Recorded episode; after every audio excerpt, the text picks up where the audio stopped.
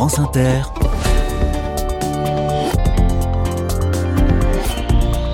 Dorothée Barba. Bonjour à toutes, bonjour à tous. Nous passons la semaine dans les Vosges, en région Grand Est. Et aujourd'hui, je donne la parole à une Vosgienne sportive de haut niveau qui propose régulièrement des interventions en entreprise. On imagine immédiatement qu'elle vient parler de dépassement de soi, de performance, de culture de la gagne. Eh bien, on se trompe. En l'occurrence, cette athlète évoque la résilience ou encore la gestion des émotions. On parle souvent du mental des sportifs et des sportives, mais rarement de leur santé mentale. Clémence Beretta est une athlète qui s'appuie sur les épreuves qu'elle a traversées pour venir en aide aux autres en dehors du monde du sport. Elle est mon invitée unique aujourd'hui car son parcours a tapé dans l'œil de l'équipe des carnets. Soyez les bienvenus. Carnet de campagne, le journal des solutions. Bonjour Clémence Beretta. Bonjour Dorothée. Bienvenue dans les carnets de campagne. Vous êtes en, en, pleine préparation des Jeux Olympiques de Paris. Votre discipline est un sport qui me fascine depuis longtemps, je dois dire. C'est le 20 km marche. J'ai toujours trouvé que la, le déhanché des marcheurs et des marcheuses était assez magnifique. La tentation de courir finit-elle par disparaître, euh, dites-moi? Je pense qu'il n'y a jamais vraiment de tentation. Euh, on choisit la marche jamais vraiment par hasard. C'est tellement particulier euh, que c'est vraiment une rencontre avec la discipline qui est certes très proche de la course à pied, mais qui est aussi finalement très différente. Et euh, je pense que quand on est marcheur, on le choisit euh, réellement, donc il y a pas tellement de tentation, je dirais. Mmh. Vous n'avez pas le droit de courir, c'est pour ça que Exactement. ces épreuves me fascinent. On se dit, oh, ça doit être dur, et en fait, non, pas du tout. C'est vraiment une technique qui est, euh, qui est unique. C'est un pas qui est non naturel pour le corps. On attaque euh, par le talon, on finit sur la pointe des deux pieds, la jambe doit toujours être tendue. Euh, donc c'est c'est tellement particulier que on est un petit peu comme le cheval qui doit faire du trot et jamais partir sur du galop. C'est un peu ça. Euh, la frontière est fine, mais c'est aussi ce qui rend la discipline euh, assez euh, magique pour nous, je pense, en tant que marcheur. C'est très beau à regarder. Hein, c'est pas vous qui allez me contredire. C'est vrai que alors pratiquer à haut niveau, c'est vrai que c'est vraiment beau. On a l'impression qu'on flotte un petit peu sur sur sur le sol. Il n'y a pas ce côté aérien comme la course à pied mais en même temps, il y a vraiment cette fluidité qui est dégagée par les hanches. Donc euh, oui, c'est moi je trouve ça beau, oui. Clémence Beretta, vous étiez athlète professionnelle à, à, Nancy et puis vous avez décidé de rentrer chez vous dans les Vosges suite à un burn-out. Les burn-out sont-ils fréquents chez les sportifs et les sportives? Malheureusement, oui. Il euh, y a une stat qui est assez euh, parlante. Je crois qu'on est quasiment 30% dans le sport de haut niveau à avoir fait une dépression, un burn-out le, je ne pense pas que le sport en lui-même est la cause principale. Je pense qu'on a des, des, profils types qui peuvent effectivement tendre vers une dépression, un burn-out, et le sport vient exacerber ce, ce profil-là. Et donc, euh, effectivement, via le sport, on peut avoir, euh, on, on, peut tomber dans des, dans des problèmes de, de santé mentale. Mais je pense pas que le, le problème profond, alors peut-être dans certains cas oui, mais en tout cas dans mon cas personnel, c'était pas tellement euh, une surcharge d'entraînement qui était trop élevée. Bon, le choix de rentrer dans les Vosges, de, de retourner chez vous est lié en tout cas à, à ce burn-out? Euh, Je pense que le burn-out a été un élément déclencheur de beaucoup de choses et il m'a fait prendre conscience que euh, ma priorité devait être moi, mes envies et mes besoins et pas forcément euh, ce que euh, mon entourage pouvait trouver le meilleur pour moi. Donc euh, sur le papier, le meilleur pour moi, c'était de rester sur une structure de haut niveau, de rester avec un coach, euh, un ancien athlète olympique. Et puis finalement avec la thérapie, en, en, décou en découvrant finalement qui j'étais et ce que réellement je, voulais dans la vie, je me suis rendu compte que mon bonheur et l'épanouissement de ma carrière passaient par un retour aux sources, donc dans les Vosges, euh, pour vraiment une reconnexion à mes racines, un retour dans mon club et ça passait aussi par changer de coach. Et aujourd'hui, c'est mon père qui m'entraîne. Et vous organisez, je le disais, des, des conférences en entreprise. Est-ce que vous vous sentez investi d'une mission de, de prévention du burn-out, Clémence Beretta? Après le burn-out, euh, j'ai eu beaucoup de questions, euh, notamment sur le sens en fait de mon métier. Euh, j'avais vraiment ce sentiment que euh, j'avais un côté finalement inutile. ok, je me lève tous les matins pour devenir la meilleure, mais pour moi c'était dur. Je voyais pas l'intérêt à ça. Je voyais pas en quoi je pouvais aider les gens. c'était vraiment très compliqué pour moi de d'avoir une motivation vraiment intrinsèque autre que simplement être la meilleure dans une discipline. Et puis euh, un jour, j'ai simplement entendu quelqu'un qui disait tout le monde peut inspirer, tout le monde. On n'a pas besoin d'être un médecin, de sauver des vies pour pouvoir faire quelque chose de bon et d'inspirer. Et là, je me suis rendu compte à quel point, à travers euh, mon sport et à mon échelle, en fait, j'inspirais des gens, j'inspirais des jeunes. Et j'avais oublié qu'en fait, effectivement, je reçois des messages de jeunes personnes qui ont envie et qui débutent la marche parce qu'ils m'ont découvert justement sur les réseaux sociaux, par exemple. Et c'est la plus belle des récompenses. Et là, j'ai compris le sens, en fait. Il n'y a pas simplement le sens purement égoïste et performance, il y a aussi ce que je peux apporter.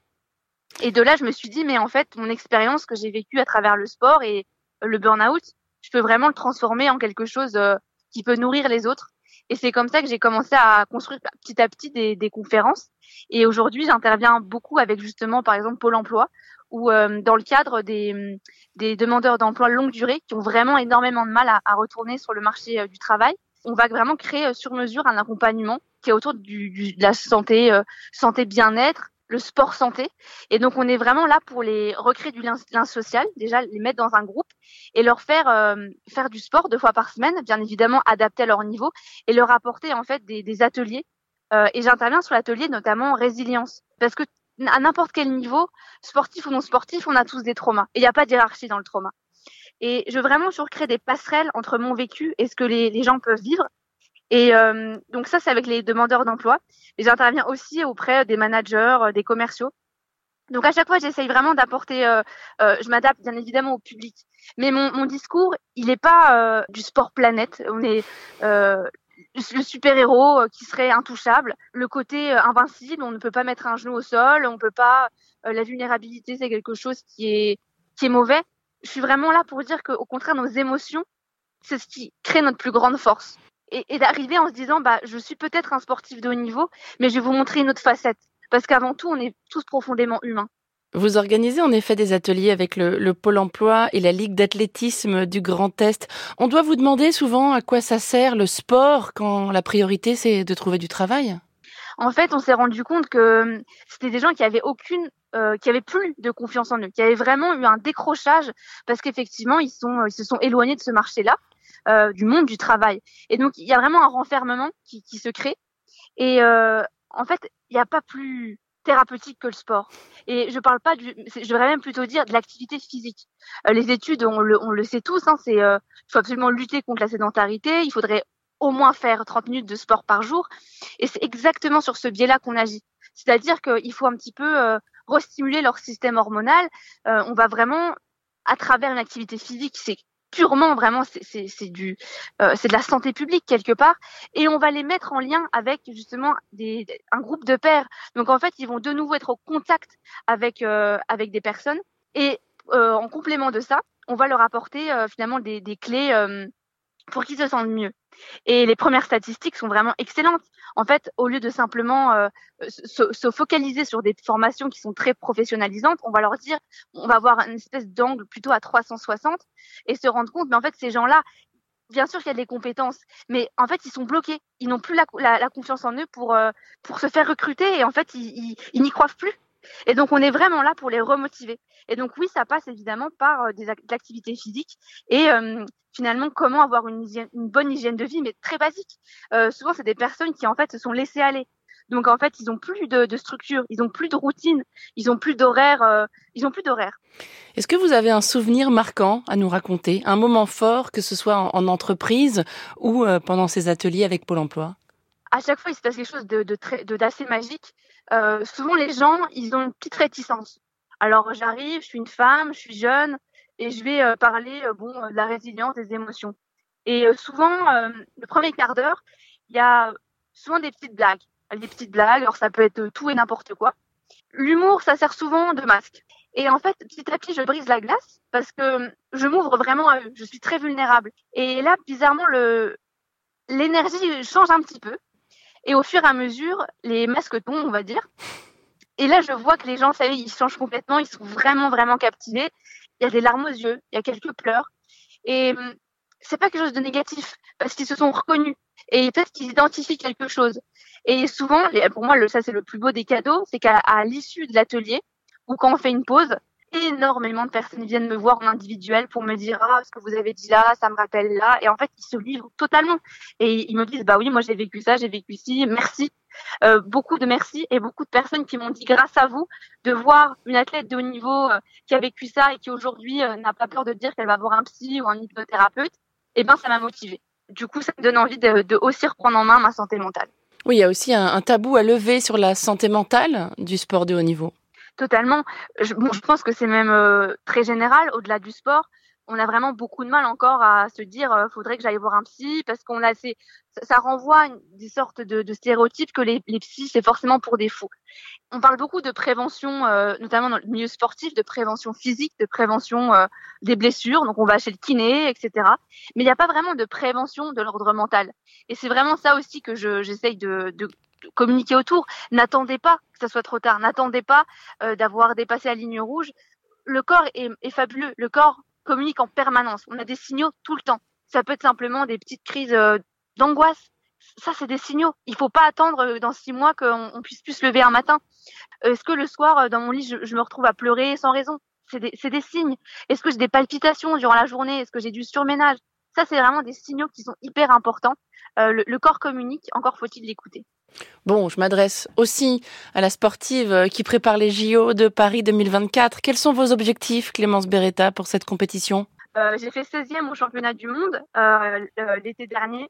Donc, j'aimerais bien faire un top 8. Ça serait vraiment beau. Top 8 Top 8. Ah, très bien. Et votre entraînement, comment ça se passe? Vous êtes impatiente? Euh, Je suis impatiente, mais en même temps, il faut savoir ne pas être trop gourmande et, et, et trop manipulée par les jeux dès maintenant, parce que ça reste long.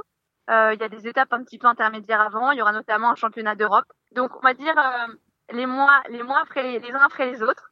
Et puis, euh, mais bien sûr, je serai, je serai prête le jour J. Merci beaucoup Clémence Beretta. Je vous souhaite évidemment le meilleur pour ces JO de Paris. Et bravo pour tout ça. On trouvera hein, à la page de l'émission un lien vers votre site pour vos ateliers et conférences. Bonne journée. Bonne journée. Et à bientôt. Merci beaucoup. Merci. Coup d'œil à la boîte mail des carnets de campagne. Voici le message de Laure. Je travaille pour une compagnie de théâtre, écrit cette auditrice, le Plateau Ivre, qui a créé un, théâtre de verdure à Vagney, pas loin de Gérardmer. Nous allons fêter en 2024 les 20 ans de ce théâtre. L'utopie dure dans le temps, poursuit-elle.